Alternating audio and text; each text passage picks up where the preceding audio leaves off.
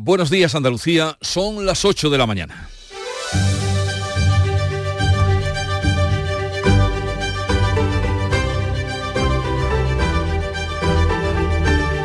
En Canal Sur Radio, La mañana de Andalucía con Jesús Vigorra. 112 litros han caído este jueves en Grazalema, en Cádiz, 92 en el embalse de Cerro Muriano en Córdoba, 60 en el embalse del Huesna en Sevilla o 57 en Monachil, Granada. Un bálsamo para el campo y los pantanos. La borrasca de lluvia y viento ha provocado además 1.600 incidencias en Andalucía y varios heridos leves. Varias decenas de vuelos con destino a Andalucía han sido desviados a otros aeropuertos. El tráfico ferroviario entre nuestra comunidad y el resto de España se ha visto interrumpido. Según la Confederación Hidrográfica del Guadalquivir, han caído más de 33 litros por metro cuadrado en la cuenca del Guadalquivir. En cuanto a la actualidad política, el Senado se planta ante el desafío soberanista de la Generalitat. El PP hace valer su poder territorial en la Cámara Alta y sus 10 presidentes autonómicos muestran su rechazo total a la amnistía. El catalán Pere Aragonés advierte que la amnistía es solo el paso previo para un referéndum de independencia. Lo largó y fuese a la francesa. Las organizaciones eh, piden contundencia contra los ataques de viticultores franceses que han tirado en la frontera la carga de camiones españoles con tomate, uva y vino. Y a estas alturas, hoy se cumplen dos semanas del conflicto en Oriente Próximo. 20 camiones con ayuda humanitaria esperan en Egipto la... Eh, autorización para entrar en Gaza. Siguen los bombardeos, Hamas llama a un nuevo viernes de la ira en todo el mundo y Europa refuerza las medidas antiterroristas. Biden ha pedido al Congreso que mantengan las ayudas económicas a Israel y a Ucrania. Enseguida desarrollamos estas y otras noticias, antes el tiempo. Social Energy. La revolución solar ha llegado a Andalucía para ofrecerte la información del tiempo. Este viernes 20 de octubre la lluvia se concentra en el interior oriental de Andalucía, aunque también puede caer algo de agua en el resto de la comunidad. Por la tarde se abrirán grandes claros. Almería tiene activo el aviso naranja todo el día por viento y olas. Granada tiene aviso amarillo y amarillo también en Jaén por lluvia. Bajan las temperaturas. Las máximas se van a mover hoy entre los 17 grados de Granada y Jaén y los 24 de Huelva. Este otoño, únete a la revolución solar con Social Energy. Disfruta de tu instalación llave en mano con grandes descuentos y te regalamos 200 euros en tu batería virtual para que pagues 0 euros en tu factura eléctrica con Luz. Pide tu cita al 955 44 11 11 o socialenergy.es y aprovecha las subvenciones disponibles. La revolución solar es Social Energy. La mañana de Andalucía. Logística Castillo. Más de 20 años viajando contigo los 365 días del año. Logística Castillo les ofrece la información del tráfico. Nos da cuenta de ello Lucía Andújar desde la DGT que nos informa de cómo están las carreteras andaluzas. Lucía, buenos días. Muy buenos días. Hasta ahora estamos pendientes de complicaciones en los accesos de Sevilla de la A49 su paso por Tomares, también en Málaga, en la A7 a la altura de Ricón de la Victoria y tráfico lento en Granada, la GR30 en Armiña en dirección a Jaén. Al margen de esto les pedimos precaución porque van a encontrar complicaciones en la entrada de Huelva por la A497 en el puente de Lodiel debido a esas obras de mejora a la calzada y mucha atención al volante circulan en Almería por la 7 en el Viso en dirección a Alicante.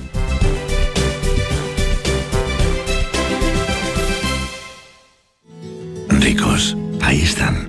Ricos en desayunos largos, en comidas que se juntan con la cena. Ricos en abrazos y en buenos momentos.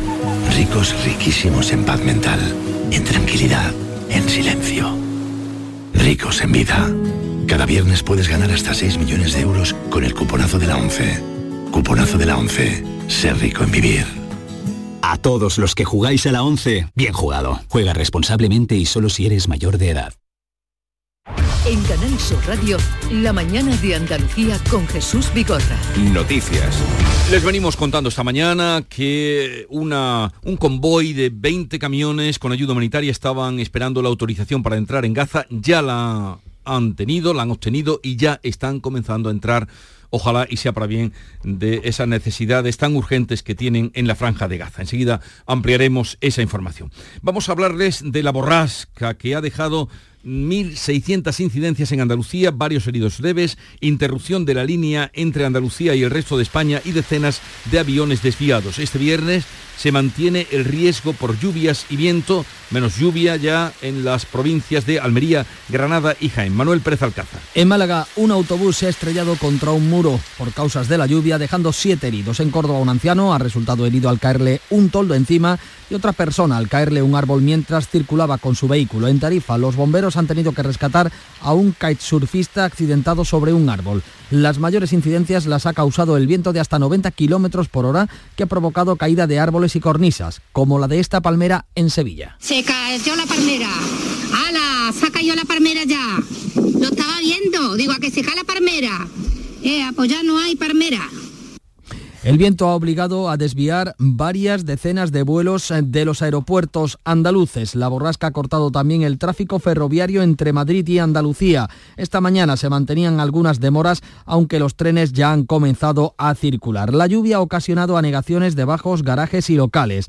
En Madrid han caído 100 litros por metro cuadrado, su récord histórico, provocando el caos en el tráfico, el corte de líneas de metro, también de cercanías, así como la alta velocidad entre Madrid y Barcelona por una avería a la altura de Guadalajara. Hoy seguirán los avisos por lluvia y viento en Almería, Granada y Jaén. Y la buena noticia, después de esto que le hemos contado, es que la lluvia ha dejado 39 litros de media en la provincia de Córdoba, 36 en Sevilla o 33 en Jaén. Pese a la lluvia, mm, persiste todavía la sequía y de hecho los municipios de la Bahía de Cádiz y de la comarca de la Janda bajarán la presión del agua un 20% para ahorrar así el consumo de agua. Hoy se celebra la asamblea del Consorcio de Aguas de la zona gaditana para acordar cómo implantar esta medida de ahorro. Los ayuntamientos decidirán si asumen o trasladan el recibo, al recibo del agua la subida de un 50% en el canon que va a aplicar la Junta. El campo de Gibraltar, por su parte, va a dejar de captar hasta 20 millones de metros cúbicos de agua pues, de los pantanos gracias al uso de aguas residuales. Vamos a hablar ahora de las comunicaciones porque Adif licita el primero de los tres tramos pendientes de la variante de Loja del AVE. El gobierno se compromete ahora a revisar las condiciones para que se permita el paso de trenes de mercancías. Bea Rodríguez. El BOE ha publicado este jueves la licitación de las obras del tramo de Río Frío del AVE Antequera Granada por 48 millones y medio de euros. Los otros dos tramos saldrán a licitación en los próximos meses, pero con el diseño original pensado solo para el tráfico de pasajeros. El Ministerio de Transporte se compromete a revisarlo para adaptar la variante al tráfico de mercancías como parte del corredor mediterráneo. Les hablamos ahora de lo que dio de sí la jornada de ayer en el Senado, donde el Partido Popular exhibió su poder territorial. Sus diez presidentes autonómicos allí presentes rechazaron la amnistía ante el desafío que planteó Per Aragonés, presidente de la Generalitat, que aseguró que será la amnistía punto de partida hacia la independencia. Las diez comunidades gobernadas por el PP, además de Ceuta y de Melilla, se han mostrado como la amplia mayoría territorial de España que rechaza la amnistía. Critican que suponga pedir perdón a los independentistas. El presidente andaluz Juanma Moreno advierte de que no va a permitir desigualdades. Someter el futuro de 48 millones de españoles a los deseos e interese, por cierto, de la cuarta y quinta fuerza política en voto en Cataluña en las últimas elecciones, no es compromiso con España, sino interés personal. Moreno, el único presidente que se ha quedado hasta el final del debate, ha lamentado que el catalán Per Aragonés no se haya quedado a escuchar al resto de presidentes. Aragonés lanza este desafío. La amnistía no, es, un punto final. La amnistía es el punto de partida. El punto de partida de un camino que tiene un destino. Que la ciudadanía de Cataluña vote en un referéndum sobre su futuro político, que vote sobre la independencia. Ante la ausencia de miembros del Gobierno y presidentes socialistas, la única voz del PSOE ha sido la del senador andaluz Juan Espadas, que ha acusado al PP de utilizar el Senado para boicotear la investidura de Pedro Sánchez. ¿Por qué intentan colar este debate aquí a martillazos en vez de esperar al debate de investidura que debería producirse en el Congreso como marca el ordenamiento? Andalucía, con Aragón, Valencia, Castilla y León y Murcia anuncian recursos y el pacto para la investidura incluye la condonación de la deuda de Cataluña. El PP volverá a mostrar su mayoría en el Senado frente a la amnistía antes de finales de año con un debate del Estado de las comunidades autónomas que solo se ha celebrado en tres ocasiones con los presidentes González, Aznar y Zapatero. Les hablamos ahora del conflicto en Oriente Próximo. Mm, nos eh, hemos tenido información de que ya han comenzado a circular los camiones 20 que van a llevar ayuda humanitaria hasta Gaza. Joe Biden ha pedido en el Congreso mantener la ayuda a Israel y a Ucrania y jamás en el día de la oración, que es hoy, los viernes, para los musulmanes, ha llamado a un nuevo viernes de la ira. Los primeros 20 camiones con ayuda humanitaria entran hoy en Gaza desde Egipto tras la reparación de las carreteras. El presidente de Estados Unidos, Joe Biden, en un discurso a la nación ha acusado a Rusia y jamás de querer aniquilar democracias y ha pedido al Congreso que mantenga las ayudas económicas a Israel y Ucrania. Es una inversión inteligente que va a generar dividendos para las próximas generaciones. for our children and grandchildren. El ministro de Defensa israelí le ha dicho a los 600.000 soldados desplegados alrededor de la franja que pronto entrarán en Gaza. Los combates no cesan, más de 300 gazatíes han muerto este jueves debajo de las bombas. Es viernes, día de sagrado de oración para los musulmanes y jamás, mientras ha vuelto a llamar a un día de la ira de manifestaciones en las mezquitas. Pedro Sánchez asistirá mañana a una cumbre en el Cairo en la que se abordará la situación en Oriente Próximo. Aquí en España, el ministro del Interior va a reunir hoy a los portavoces parlamentarios para trasladarles la situación antiterrorista en nuestro país tras aumentar las medidas de seguridad por el riesgo de un atentado tras el conflicto en Oriente Próximo. Grande Marlasca va a informar sobre las medidas adoptadas este jueves en el Consejo de Ministros de Interior de los 27. El ministro reconoce la preocupación por el riesgo de radicalización y polarización en la Unión Europea, por lo que se han tomado nuevas medidas. Estaremos atentos para actuar contra la radicalización y contra quienes, amparados en el actual contexto de desestabilización, alimentan sin escrúpulos la desinformación y los discursos de odio. Los ministros han puesto el foco en agilizar las deportaciones de extranjeros en situación irregular tras el atentado de Bélgica en el que un ciudadano tunecino asesinaba a dos suecos esta semana. En Europa se suceden las manifestaciones y las amenazas de bomba contra aeropuertos, especialmente en Francia. Este jueves se ha desalojado por cuarta vez el Palacio de Versalles. Ha habido ataques contra varias sinagogas, entre ellas una de Melilla. Aquí se están tomando precauciones y en Granada ha sido detenido un hombre por activismo yihadista en Internet. ¿Qué sabemos? ¿Qué es lo que ha pasado en Carna Maldonado, Granada? El detenido, la detención se ha practicado en Huetortájar, en la Vega de Granada. El joven tiene 22 años, está acusado, como decías, de yihadismo a través de Internet. De momento solo ha trascendido que estudiaba online, que es una persona tímida, con pocas relaciones en el entorno, correcto en el comportamiento y que vivía con su madre y la pareja de esta. Los agentes, según adelanta Ideal, han intervenido una caja con material informático en su domicilio y la operación que coordina la Audiencia Nacional sigue abierta. Las organizaciones agrarias consideran intolerables los ataques de viticultores franceses que la han vuelto a hacer. Han eh, procedido contra camiones españoles que iban cargados con productos agrícolas y han eh, destripado toda la carga. Agricultores del país vecino bloquearon este jueves el paso de camiones españoles cerca de la Junquera, donde les han tirado sus cargas de tomate, uva y vino. Cristóbal Cano, de la Unión de Pequeños Agricultores, exige sanciones severas a Francia y solicita al Ministerio de Agricultura contundencia. Esto merece una respuesta contundente por parte del Gobierno de España, eh, también del Gobierno de Francia y la propia Comisión Europea. Las asociaciones agrarias reclaman al Ministerio que presente queja formal tanto al Ejecutivo francés como a la Comisión Europea. La Junta advierte al Gobierno de que la burocracia introducida para que los becarios coticen a la Seguridad Social a partir del 1 de enero pone en riesgo las prácticas de 160.000 alumnos en Andalucía. La Consejería ha enviado una carta al Ministerio de Educación expresando su preocupación por la implantación de la medida este curso y ha pedido la convocatoria de una conferencia sectorial para abordar el asunto con la participación de los ministerios de universidad universidades y de seguridad social. Las prácticas curriculares de los alumnos de FP y universitarios están bonificadas en un 99%, pero a partir de enero la subvención se reduce al 95%. Sin embargo, la principal queja tanto de la Junta como de las empresas no es la cotización, sino la maraña burocrática que se ha introducido para su cumplimiento. El tráfico aéreo crecerá este invierno en Andalucía por encima del 20%. Se pondrán a la venta 14 millones de asientos con destinos a nuestra comunidad. Andalucía es junto a Canarias la comunidad que más incrementa el número de vuelos según la Asociación de Líneas Aéreas. En el conjunto del país han superado ya los niveles de prepandemia con 127 millones de vuelos programados este invierno.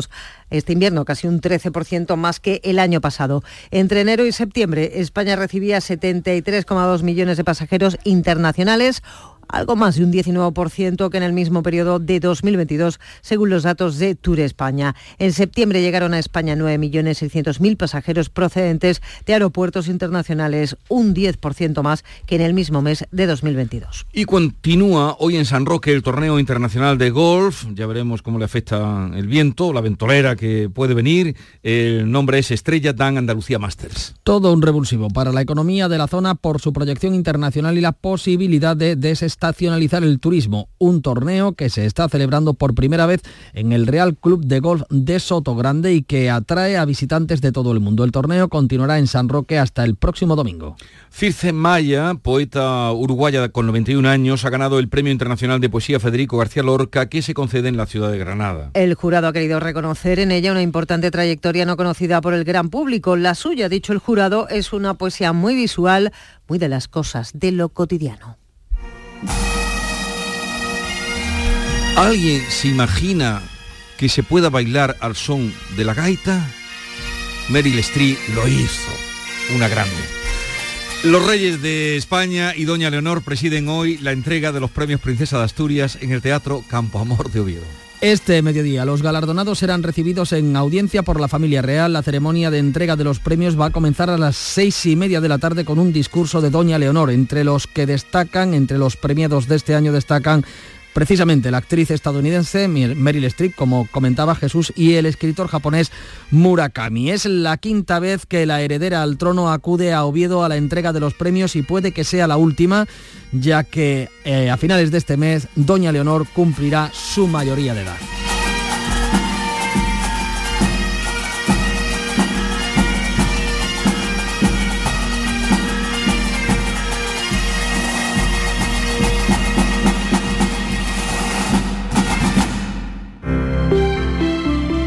Buenos días.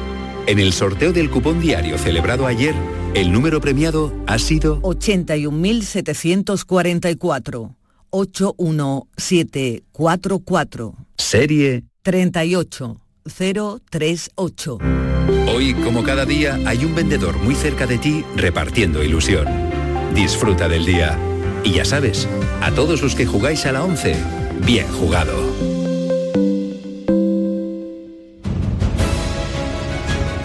En tres minutos vamos a ponerles al tanto de lo más destacado hoy de la actualidad que, por ejemplo, en el ámbito nacional ha encontrado Nuria Durán. Ganar más peso del recomendado en el embarazo aumenta el riesgo de muerte en el futuro. Lo publica así El Mundo. El resultado de un gran estudio en Estados Unidos a lo largo de 50 años. Se ha hecho el seguimiento desde el momento de alumbrar y hasta la edad más madura.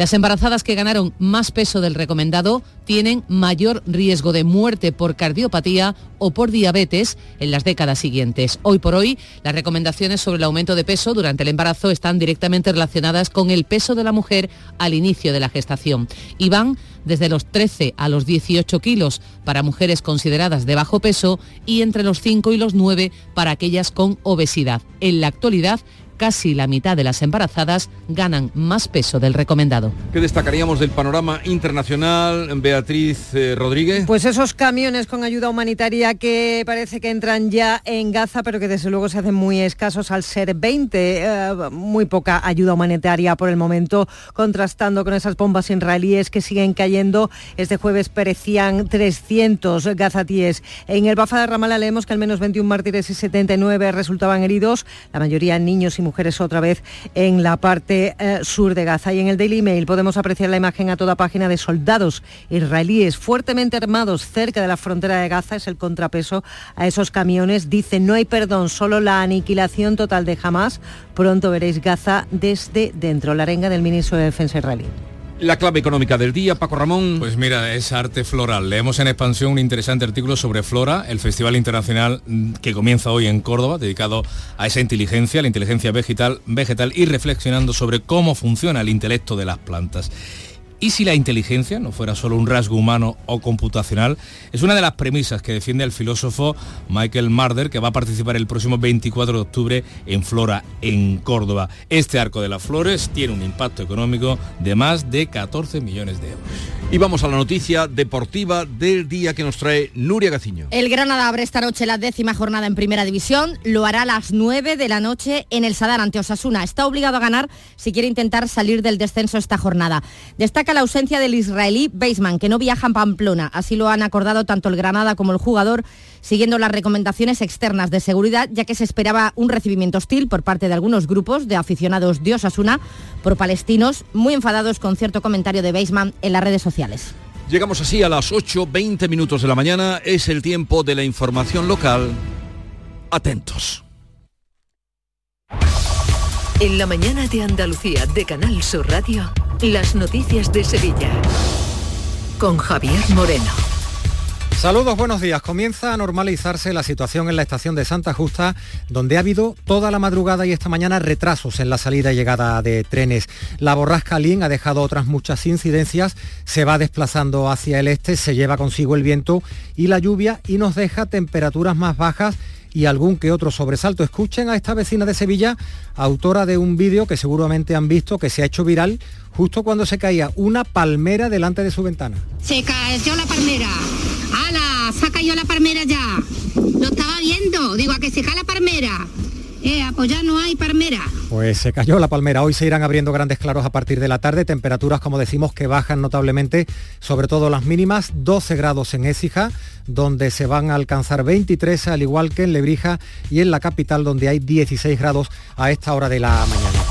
Y del tráfico, 5 kilómetros de retenciones en la 49 en la entrada a Sevilla, también en el puente del Centenario en ambos sentidos, en la entrada por las carreteras de Utrera y de Coria, por el puente de las Delicias, por el puente del Alamillo, Avenida Andalucía también a la entrada por Juan Pablo II y en la Avenida de La Paz también tenemos tráfico intenso en la Ronda Urbana Norte hacia la Glorieta Olímpica, en Cardenal y Lunday hacia La Palmera, en la Avenida de La Palmera, en Páez de Rivera hacia Bueno Monreal. Ya, ya. Toda la vida nos la pasamos buscando. Que si buscas pareja, que si buscas piso baratito, que si buscas trabajo estable, que si buscas un colegio a los niños. Pues si lo que buscas es un Renault Captur de ocasión, en Sirsa, busques el que busques, lo tenemos. Totalmente revisados y a tan buen precio que lo vas a tener muy fácil. Y si buscas cualquier otro Renault de ocasión, kilómetro cero seminuevo, también lo tenemos. Ven a descubrirlos a Sirsa, tus concesionarios oficiales Renault. ¿Has pensado en instalar placas solares en tu vivienda o negocio? Con Sol Renovables, enchúfate al sol. www.solrenovables.com o 955 35 53 49. Pues les decíamos que la comunicación ferroviaria ha comenzado a restablecerse a las 7 y cuarto de la mañana después de que Adif haya concluido los trabajos de reparación del tendido eléctrico. ¿Qué ha pasado y cuál es la situación a esta hora de la mañana. ¿Qué tal, Pilar González? Buenos días. Buenos días. El viento de la pasada tarde sobre las 7 y cuarto provocó un gran daño en una catenaria entre Guadajoz y Majarabique, eso está muy cerca de Santa Justa, y se desplomó una pieza básica para mantener el fluido eléctrico. El tráfico tuvo que suspenderse, pero a las 10 de la noche Adif abrió una vía de las dos que hay para que pudieran circular de forma alternativa los trenes. Los técnicos han estado trabajando durante esta madrugada y a las 7 y 12 minutos se ha restablecido el tráfico ferroviario. A esta hora los trenes han comenzado a salir de forma gradual hacia Madrid, Córdoba o Málaga, pero se acumulan retrasos. De hecho, el de las 6 menos 5 de la mañana ha salido pasar las 7 y cuarto. El siguiente ha sido Sevilla-Málaga sobre las 7 y media, 45 minutos más tarde de lo previsto. Y el Lirio de las 7 de la mañana hacia Madrid ha salido a las 8. El tráfico, por tanto, se va recuperando. Y a última hora de la tarde de ayer, la persistencia e intensidad de las lluvias generaba incidencias por negaciones que afectaron a varios tramos de la A92 comprendidos entre la capital y Alcalá de Guadaira. Fíjense, para, para hacernos una idea del agua que ha caído en el embalse de la Minilla durante el día de ayer, 49 litros por metro cuadrado, 53 en Araal y en, en Alcará, 57 en el Castillo de las Guardas y 65 en la Puebla de los Infantes. Vamos con otros asuntos. La policía local de la Puebla de Cazalla ha detenido al presunto autor de un incendio en la casa de su expareja, de la que tiene una orden de alejamiento. Las llamas Afortunadamente no han llegado a afectar a la mujer, aunque sí han dañado el inmueble. El detenido ha sido puesto a disposición judicial y la policía local, en este caso de Sevilla Capital, está investigando el atropello de una mujer de 28 años que fue arrollada por un autobús de Tusam en la calle Torneo. Al parecer irrumpió en el carril bici sin percatarse de la presencia del, del vehículo y fue arrollada, fue trasladada, como decimos, a un centro hospitalario.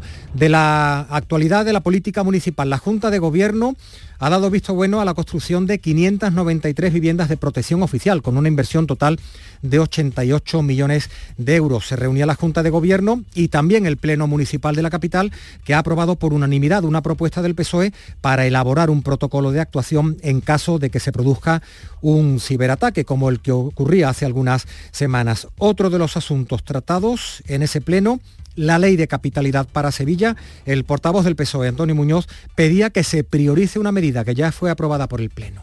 No se trata de tener solamente una ley, eh, se trata de tener que esa ley suponga más competencia, que suponga también más financiación, como acaba de suponer con la nueva ley de capitalidad en el caso de Zaragoza, creo que han sido 20 millones de euros más del gobierno regional. Ahora de lo que se trata es, si es su prioridad, que Sevilla pueda tener ese estatuto singular se dirigía Antonio Muñoz al alcalde que remitía al acuerdo alcanzado esta misma semana con el presidente de la Junta de Andalucía en su visita al ayuntamiento para impulsar una mesa de trabajo. Decía el alcalde José Luis Sanz. Empecemos a poner negro sobre blanco lo que realmente le supone la ley de capitalidad a Sevilla. Y así se va a celebrar esa mesa, insisto, antes de fin de año. Y que este alcalde va a defender la necesidad que tiene esta ciudad de una ley de capitalidad. Un pleno en el que el PSOE y con Podemos Izquierda Unida demandaban más presencia femenina en las condecoraciones que se conceden por el Día de la Policía Local. También se aprobaba una declaración institucional de apoyo a la plantilla de Aernova y se rechazaba una propuesta de Vox para recuperar la festividad del Día de San Fernando porque obligaría a prescindir del miércoles de feria. 8 y 26. Hacer ejercicio, comer bien, cuidar nuestra salud mental. Suena fácil, pero ¿por dónde empezamos? En Clínica Luces son expertos en salud física y mental, psicología, fisioterapia, nutrición, psiquiatría. Lo tienen todo. Llamad al 680-648-718 o acercaos a Avenida de Montequinto 10, clínicaluces.com. El llamador. Los lunes a las 10 de la noche. Antonio Camaño, muy buenos días. Hola, ¿qué tal? Muy buenos días. Eh, juega mañana el Sevilla ante el Real Madrid en el estadio Ramón Sánchez Pizjuán con muy poco trabajo de Diego Alonso con la totalidad de la plantilla porque en el día de ayer se tuvo que suspender el entrenamiento previsto para la tarde. La sesión programada para las seis y media no se pudo llevar a efecto por el fuerte temporal, arreciado por las lluvias y un viento fortísimo. Obligó a la entidad a ser cautos y a dejar a la plantilla haciendo trabajo específico en las instalaciones de la ciudad deportiva. Por tanto, pocos entrenamientos ha el nuevo técnico para enfrentarse mañana sábado al Real Madrid. Y Mar Bartra fue operado ayer para solucionar la lesión parcial del tendón de Aquiles de su pierna derecha a consecuencia del síndrome de Hanlung. La entidad verde y blanca ha señalado que el catalán ha sido intervenido con éxito en Barcelona y todo hace indicar que el tiempo de baja del central no bajaría nunca de los cuatro meses. 8 y 27 minutos de la mañana vamos con más asuntos. Sevilla acoge desde hoy hasta el domingo el segundo Festival Internacional de Arquitectura Open House, es decir, puertas abiertas en algunos edificios, con una programación que incluye visitas a lugares singulares de la capital para fomentar el conocimiento del espacio urbano, de la arquitectura y también en algunos casos del diseño. Fíjense, hablamos de, inmuebles como el archivo de protocolos notariales, que está habitualmente cerrado al público, es un edificio patrimonial, el edificio Carande como obra nueva o la Casa Espiau en la Plaza del Cristo de Burgos como obra en rehabilitación, entre otros espacios que se van a poder visitar. Y ya se han presentado las carrozas nuevas que van a componer la cabalgata de Reyes del Ateneo del próximo 5 de enero. Se va a renovar casi la mitad del cortejo, con el estreno de 16 de las 33. Eso significa que va a haber muchas novedades. Fíjense, se va a rendir homenaje a los colegios de economistas y de ingenieros, a la Universidad Pablo de Olavides y a Francisco Ibáñez, recientemente fallecido, el creador de los personajes de cómic de Mortadelo y Filemón, una carroza completamente dedicada a estos personajes también, al bicentenario de la Policía Nacional en Sevilla y a los 25 años de la coronación canónica de la Virgen de la Estrella. Lo explica Jesús Corrales, el director artístico del Ateneo Policía Nacional en España es la, la- la policía que va escoltando la cabalgata desde el primer año. Entonces, pues hemos querido tener un pequeño detalle con ellos. En el mundo cofrade, pues también hemos hecho un guiño este año, el año que viene se cumple 25 años de la coronación de la Virgen de la Estrella. La, la Hermandad de la Estrella estará representada en el nacimiento, ¿no? La- con la capilla.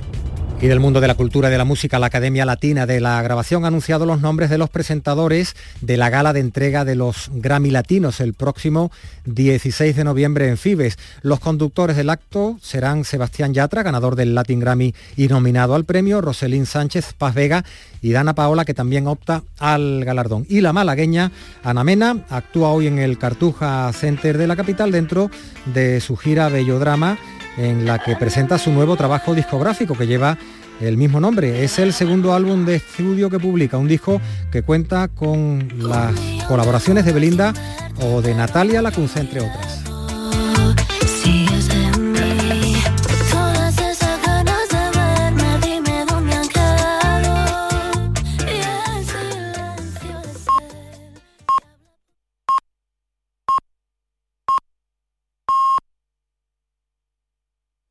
Andalucía son ya las ocho y media de la mañana.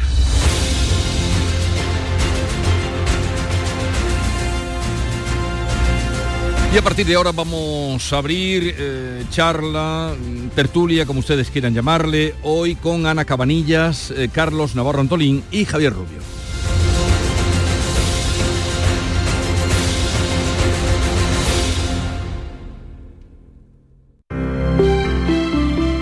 Buenos días. En el sorteo de mi día de la 11 de ayer, la fecha ganadora ha sido 5 de septiembre de 1943. y el número de la suerte el 9. Recuerda que hoy, como cada viernes, tienes un bote millonario en el sorteo del Eurojackpot de la 11.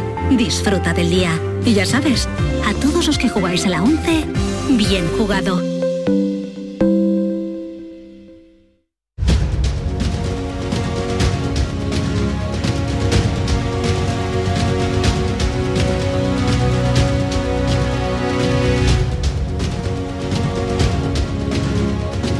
La mañana de Andalucía con Jesús Vigorra. Y como les anunciaba hoy con Ana Cabanillas del Periódico de España. Ana, buenos días.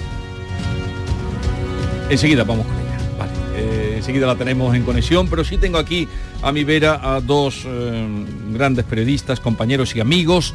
Carlos Navarro Antolín. Buenos días, Carlos. Buenos días. ¿Qué tal estás? Estamos aquí, que siempre felices en el gozo de la radio. Me alegra de esa manera de vivirla y sentirla. Y también Javier Rubio. Buenos días, Javier. Muy buenos días.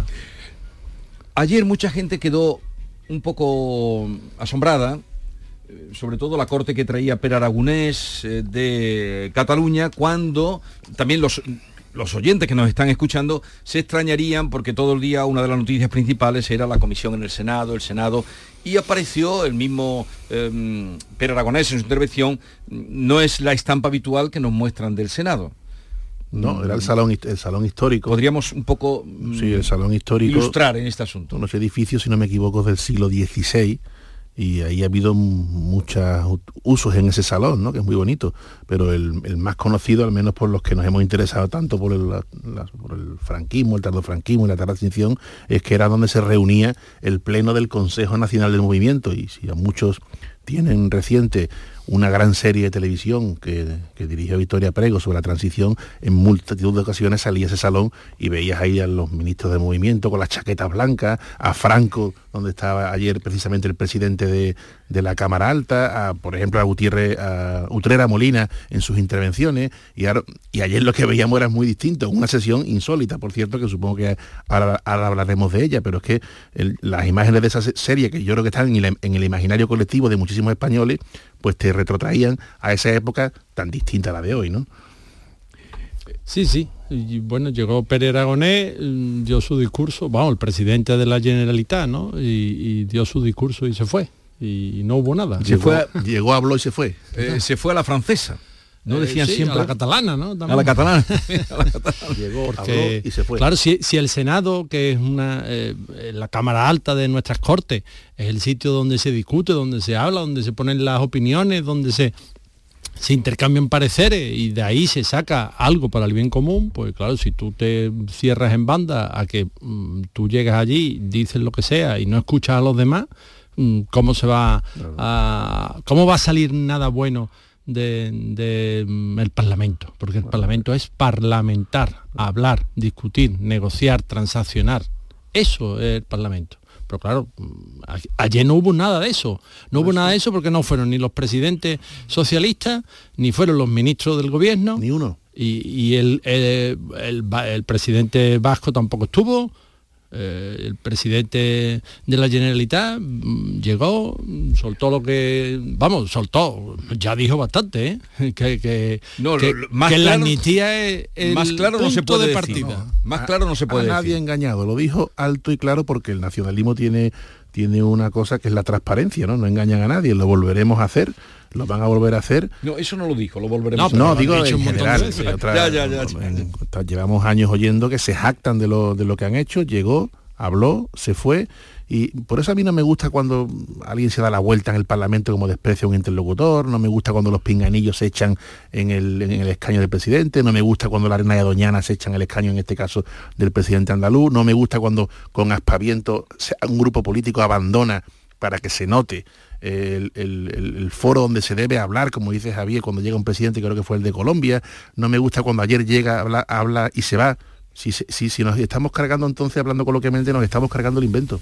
Se trata de hablar y la Constitución es tan rica que permite que Pérez Aragonés pueda defender en la Cámara Alta sus objetivos, que no, no- nos parecen espurios absolutamente, pero lo permite. Si es que el encanto, la gracia, la clave y la garantía de este sistema es que se puede estar contra la Constitución dentro de ella. Ese es uno de los grandes encantos que explicaba, por cierto, cuando estudiábamos Derecho, don Javier Pérez Rollo, ahora mismo asesor de- de- del partido este tan moderado, ¿no? Por, por ejemplo, Ibarreche fue, defendió Claro. su plan y aguantó allí lo que le tuvieron todo que lo decir que plan. Ibarreche, el Sí, plan sí, sí, Ibarreche. exactamente y aguantó, aguantó. y puedes luchar contra la Constitución dentro de ella, así es que se puede hacer todo, pero no nos carguemos el foro donde se habla, no despreciemos, no tengamos ese comportamiento de que yo suelo llamar la, la España de los niñatos, con ejemplos en todos los partidos, por cierto.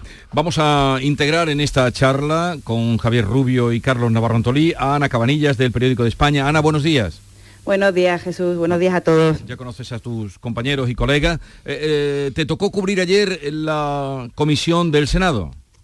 Pues no me tocó porque estábamos muchos, pero bueno, lo seguí con atención, como al final todo, porque era el, el acontecimiento del día, que llevábamos ya varias semanas hablando de esto. Y bueno, sí que es verdad que resultó, digamos, un poco decepcionante, ¿no? O sea, porque al final esperábamos cierto debate, ya se sabía que no iba eh, a haber ningún presidente, no iba a ir hacia Paje, no iba a haber nadie del gobierno, ¿no? Con lo cual ese debate no se produjo. Eh, fue una pena, pero también es verdad que el formato, digamos, del encuentro tampoco era muy apropiado para un debate, eran intervenciones largas, una detrás de otra, eh, que al final, digamos, no fue todo lo animado que se esperaba, Eh, con la sorpresa de Pera Aragonés, que ya habéis comentado, que bueno que él llegó allí, soltó su, su discurso y se fue. Eh, y que consiguió, pues yo creo que lo que consiguió fue que al final eh, fuera uno de los ganadores, entre comillas, más allá, o sea, fue todos contra uno, ¿no? Eh, de manera que el PP, que lo que buscaba era cierto protagonismo tal, yo creo que no le salió tan bien. Y bueno, y el debate en sí sobre la amnistía ya es que llevamos meses hablando de esto. Aquí la novedad es que ya la amnistía ya es una página casi pasada. Ya lo que vamos es a, eh, a un referéndum de autodeterminación que se ha pactado. Lo sorprendente también es que ahora Moncloa casi de las gracias porque Izquierda defiende un referéndum pactado en vez de uni- unilateral, ¿no? Cuando, eh, cuando en fin, esa era una pantalla que, que hasta ahora parecía que no se planteaba. Pero a ver, aquí vino Pere Aragonés a- al Senado. Por lo menos vino. ¿no? ¿Pero a qué vino? No, pero- Iba a escenificar, ¿no? Esto es una negociación y él tiene que poner, que pedir y que ir a todos los foros. Y yo creo que también en esa en esos celos que tiene también con Junts, ¿no? De buscar protagonismo y de querer aparecer. Hombre, aparecer, el hombre le, le salió bien porque apareció en todas partes.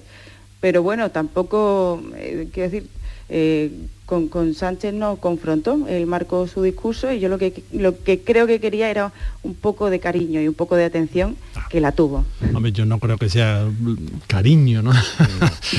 Una persona que llegue y dice, no, mm, me da usted la amnistía y además me da De entrada, además, ¿eh? No el punto de partida. ¿no? Y que votemos y eso hay que llegar a la autodeterminación. Hombre, vamos a ver, yo lo que creo es que Pérez fue a marcar mm, públicamente las coordenadas en las que se mueve ahora mismo la negociación. Una vez que ya la amnistía, que nos parecía aberrante, y a algunos nos sigue pareciendo aberrante, ya la damos por hecha. Entonces ahora ya estamos en el siguiente paso. La, la siguiente carpeta, ¿no? Que decía la, la portavoz de, de Junts. Pues ahora estamos en la siguiente carpeta. La siguiente carpeta es referéndum de autodeterminación, que como la amnistía le pondrán el nombre que les dé la gana y el referéndum le pondrán el nombre que les dé la gana. Y ahí estamos. Y veremos, mm, bueno, vamos a darnos tiempo porque lo veremos al final el referéndum. Que veremos el referéndum. Lo veremos ¿Cuándo? todo, lo veremos todo. Todo, todo. Veréis todo. cosas inimaginables. Mm, ¿No le hará todavía algún pase volante Pedro Sánchez a, a los independentistas? No, que tienen mucho que perder. Muchísimo.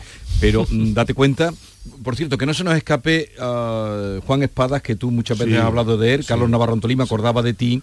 El único socialista ayer. Cuando tú, te, cuando tú te referías a él como el bueno de mi Juan, que ayer tuvo que apechugar, porque le tocó era la- el único Se que comió está- el marrón. Le ¿qué tocó dice? la papeleta. y Entonces yo- quiero que luego no se nos olvide. Sí, bueno. eh, Yo creo que, que Juan lo yo creo que el PSOE tenía claro que no quería ninguna voz discordante, cuanto menos hablaran mejor, de hecho solo habló uno, no fue ningún ministro, no fueran a interferir, el presidente del gobierno está, no hay que ser ningún sesudo de la lista para darnos cuenta que está ganando todo el tiempo del mundo, el Congreso está cerrado y allí lo que trataba el PSOE de salir es con los menos ruidos internos posibles, y porque Juan Espada pues, era el ideal el ideal y que tenía el perfil de moderación y que no tiene Sí, no tiene aristas Pero en Carlos, España. siempre, siempre eso se repite constantemente en la práctica del PSOE. Siempre ponen Andalucía ¿eh? a, a- ¿cómo se dice? En A, este caso por Andalucía o por Juan. no, no, duda. yo creo que por Andalucía, porque es como, como la pantalla, la pantalla para que, o sea, aquí hubo el, el- el estatuto de Cataluña claro. de Zapatero, el famoso, que Sí. es donde podemos Aceptaré decir que, venga de eso, que se empieza todo.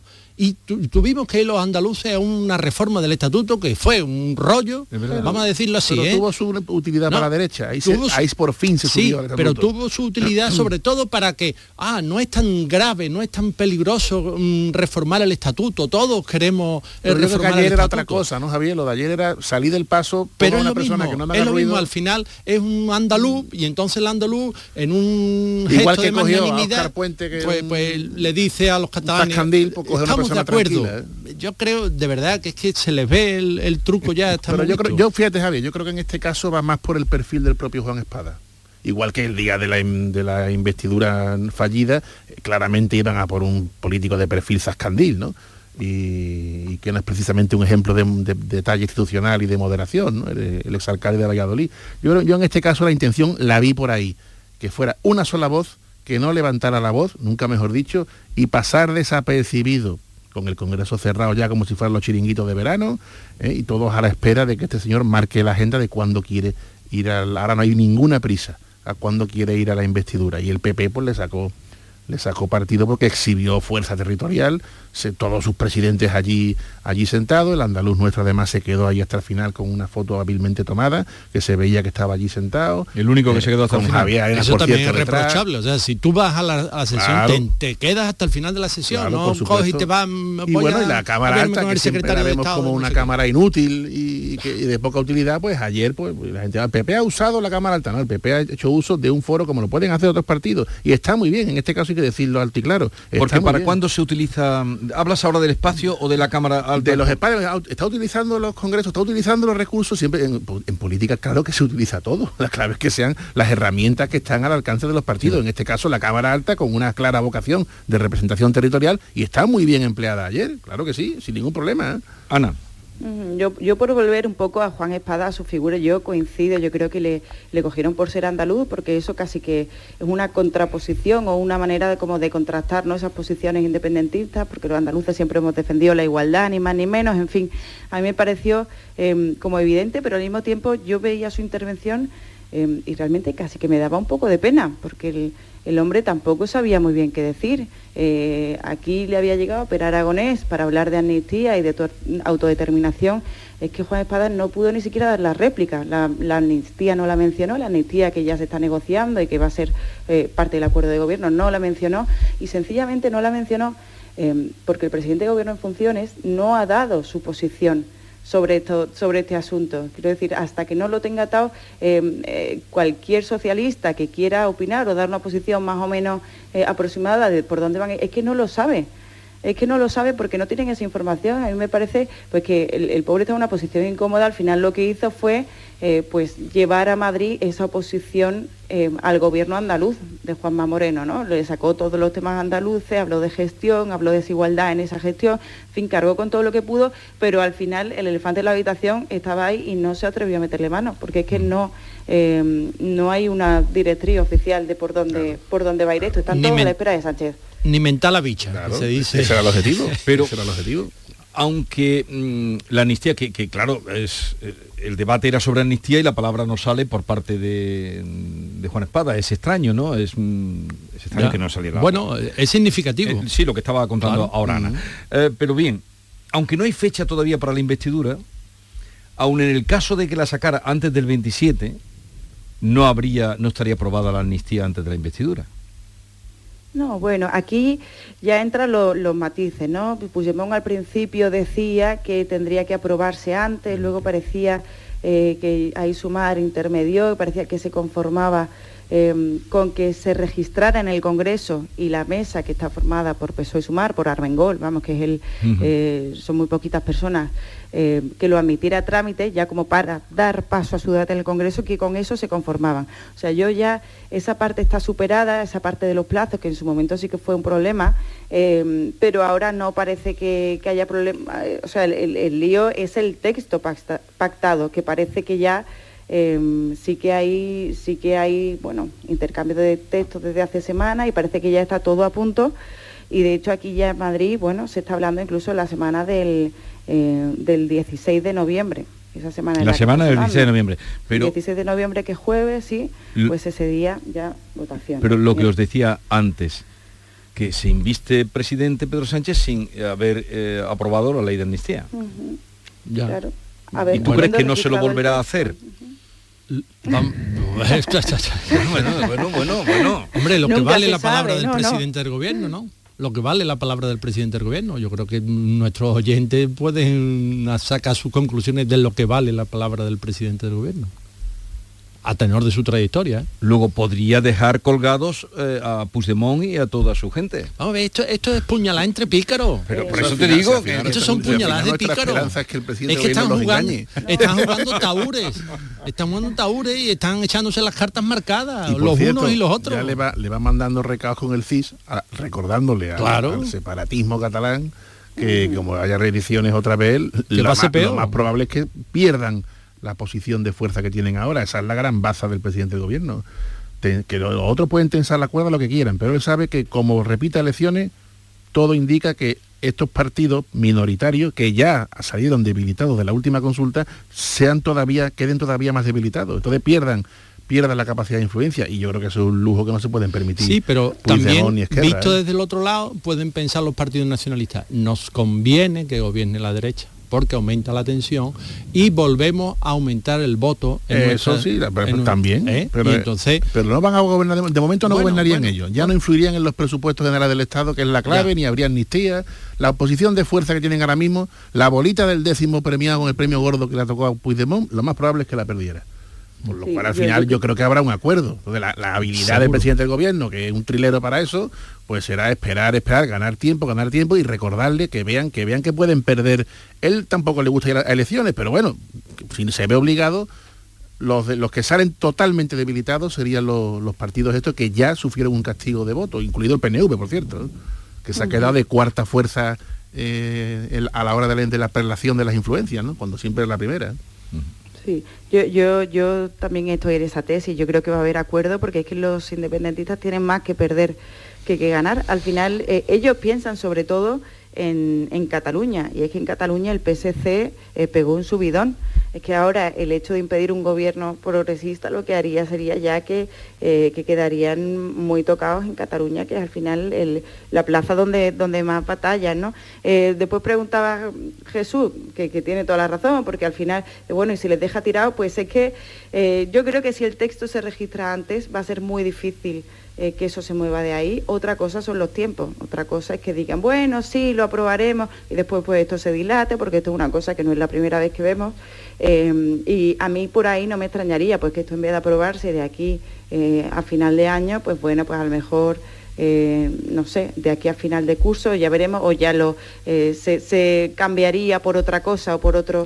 eh, pero yo creo que de todas formas no le va a dejar tirados por una razón, que es que Sánchez lo que quiere es, más allá de la investidura, es atar los presupuestos y atar la legislatura, quiero decir, tener más o menos garantizado que va a poder aplicar políticas con unas cuentas propias, ¿no? Y aquí van a entrar otras vías de la negociación que ya están sobre la mesa, que es la condonación de deuda, que también había pedido Cataluña, que ya por cierto contamos hoy en el periódico de España que los varones del Partido Popular ya están estudiando vías legales para oponerse en los tribunales a esa condonación de deuda, en fin, eh, otras, otras historias, porque al final el dinero siempre está encima de la mesa en este tipo de cosas, pero bueno, yo creo que Sánchez quiere atarlo y no se va a arriesgar a que, eh, a que le tire la legislatura.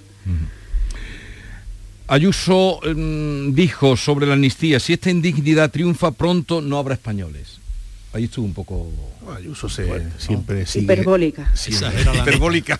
siempre sigue, sigue su estrategia de hiperbólica que con la que se come el terreno sociológico de Vox y por eso tiene la mayoría absoluta. Otra cosa que eso después pues sea lo más adecuado en, en el clima político actual o no, pero ya lo tiene claro y sin complejo ninguno. Además lo hace constantemente. ¿eh? Mayoría absoluta. Bueno, otra cosa, ¿le servirá eso para un discurso nacional cuando le llegue la hora, que es lo que claramente está, está deseando? Pues no lo sé. ¿Tú crees que está deseando? No, no me cabe la menor duda.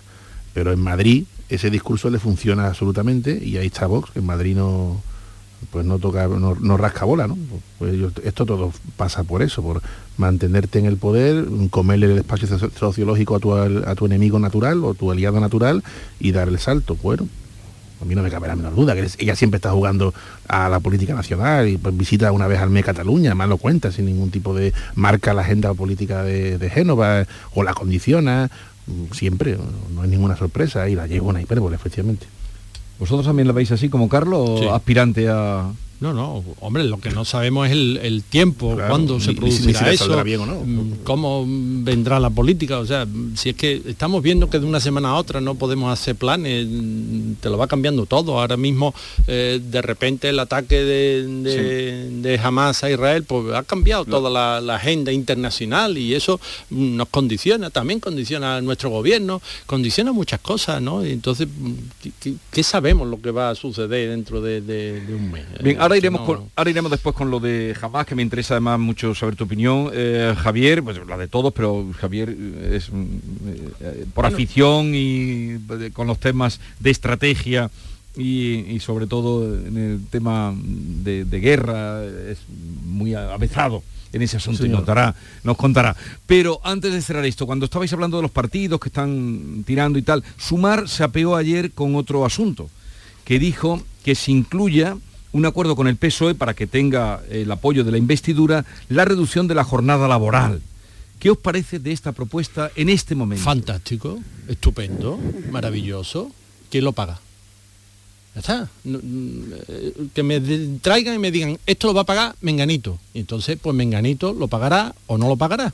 Pero que me lo digan. Pues claro, yo querría trabajar menos. Pues pregúntale a, a todo el que nos A la está gente que nos está escuchando. Claro, la jornada laboral va, pues sí, claro que sea más reducida y nos vamos al campo y jugamos con los niños. Y que no haga pero, calor. pero ¿quién lo paga eso? ¿Eso quién lo paga? ¿Lo paga el empresario? ¿Lo paga el gobierno? ¿Lo paga? ¿Quién, quién paga? Porque al final todo se paga. Todo tiene un precio en esta vida mercantilizada que tenemos. Bueno, lo, lo que ¿Para proponen quién ellos es- que lo de pague el empresario precisamente, sí, que Claro. al final es que tiene que cargar con todas las... O sea, ellos lo que proponen es como una reforma del Estatuto del Trabajador, directamente que el empresario, pues sin reducir los salarios, eh, permita a sus trabajadores pues mm, trabajar menos horas. Ahora bien, yo creo que el momento de por qué salen ahora por aquí pues también tiene mucho que ver con el lío en el que se han metido con el tema precisamente de, eh, de Hamas y de Israel, uy, de, de- de- de Israel y de la Franja de Gaza, ¿no?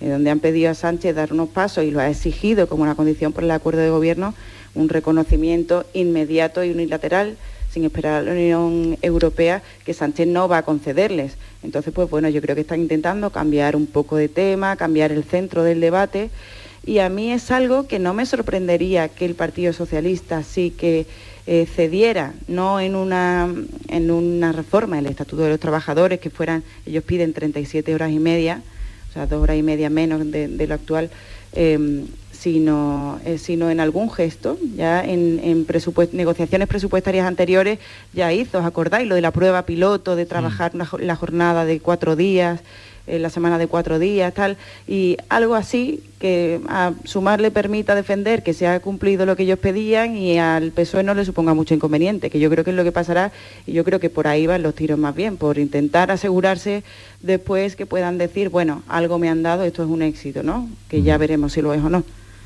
Eso me parece un ejemplo, un ejemplo más de, de política poco seria, política que podríamos calificar de a- adolescentoide, me recuerda a, la- a las asambleas del extinto COU, eh, ese tipo de mensajes y sobre todo tengo claro que son maneras de hacer ruido para posicionarte en el ruedo de las negociaciones de una investidura en el que todo el mundo quiere tener la cuchara metida en el perol, todo el mundo quiere parecer que influye, todo el mundo quiere parecer que tiene cogido al gobierno y que es fundamental y vital y, y- y poco más, porque no, no se le puede dedicar más, que es política poco seria. Veremos, entonces dices tú, Ana, que en la Corte se habla del 16 de noviembre, 16 y 17 de noviembre como posible debate de investidura. Sí, sí, sí. Eh, parecía que iba a ser antes, todos pensamos que iba a ser en octubre, hasta hace nada, de hecho, se hablaba de octubre, pero bueno, ya la semana pasada empezó a hablarse de la eh, segunda semana de noviembre, esa del 6, y ahora parece que todos se va, vamos un poquito más hacia adelante. Eh, o sea, sería eso, pues la tercera, la, la semana, lunes 13, pues esa semana. 16 y 17 de Veremos, porque hasta el raboto de toro y hasta Sí. el 27 mm, podemos, o sea, podemos acabar votando un fin de semana del 25 al 26. Y si fuera, eh, y si fuera eh, el debate de investidura, como tú dices, 16-17, ¿cuándo sería mm, la toma de posesión? Toma- pues mm, supongo que sería para la semana siguiente. Estas cosas no se, no, O sea, se demoran no mucho, sé, sí. sí. Pero no. Pero vamos, en cualquier caso no hemos comido el semestre de presidencia de la Unión Europea, que nuestros socios estarán echando las muelas, porque claro, en medio de esta crisis, bueno, sí, hoy se ha hecho el paripé, ¿no? De convocar, el activar la, la Pero el él, gabinete de eh, crisis. pero el presidente va hoy a Sí, sí, al Cairo. porque ha activado esta reunión de crisis, pero, pero eh, España no está, no está, no estamos. Nuestro mm, político, nuestro gobernante, nuestro gobierno no está, porque está en eso, está en, en las negociaciones internas y no, no, no, Como- estamos- no hemos estado a la estamos altura. como para arreglar el mundo. Claro. Y no arreglamos nuestra casa. Bien.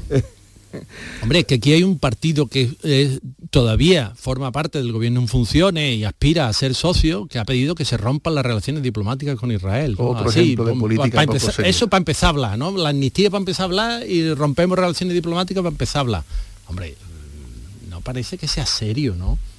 Eso, ese tipo de propuestas mm, tan chocantes suenan a, a partidos muy que no están en los gobiernos. Y dentro de ese socio de gobierno hay un Bueno, grupúsculo claro. con cinco diputados que exige un ministerio. Sí, pero nada, esto es de, para, para darse de baja. ¿eh? No, y exigen que continúa eh. Irene Montero, que ahí va a haber otra pelea. Exige todo y que se acabe Sí, el calor eso será después, los nombres, claro. Eso ya es el- las peleas entre el- el- los lacasitos, ¿no? Cada uno de un color y son todos pequeñitos y, y así nos va. Bueno, pues, saldremos de esta, Jesús. En el transcurso de esta mañana ya han comenzado, ya han abierto eh, el paso de Rafaz para que puedan entrar los 20 camiones, que es poca... Poquísima. eh, porque. Cuando se habla de que son 100 los que se necesitan.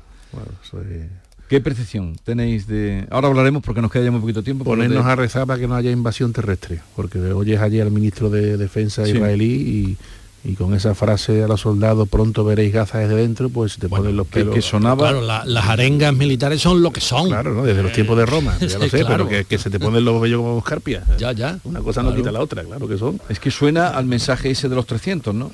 Claro, pero que eso que cuando esta es que noche de- estamos a la espera de esa invasión terrestre que Dormiréis será, en- que será terrible, terrible, terrible. Va a ser imparable. Bueno, yo creo que al final no va a ser tan tan contundente. Creo que van ahí. Vamos, hay una cosa. La infraestructura de los túneles por los que se mueven impunemente los terroristas de Hamas, Israel tiene que acabar con eso. Tiene que acabar con eso. Y eso es poner los pies en el terreno y meter a los soldados en los túneles. Y una lucha en los túneles que eso mm, es cruentísima, crudelísima pero tiene que hacerlo. ¿no? O sea, mm, después de que te han matado a 1.500 civiles, degollados, quemados, violadas, o sea, es que se nos está olvidando eso, ¿eh?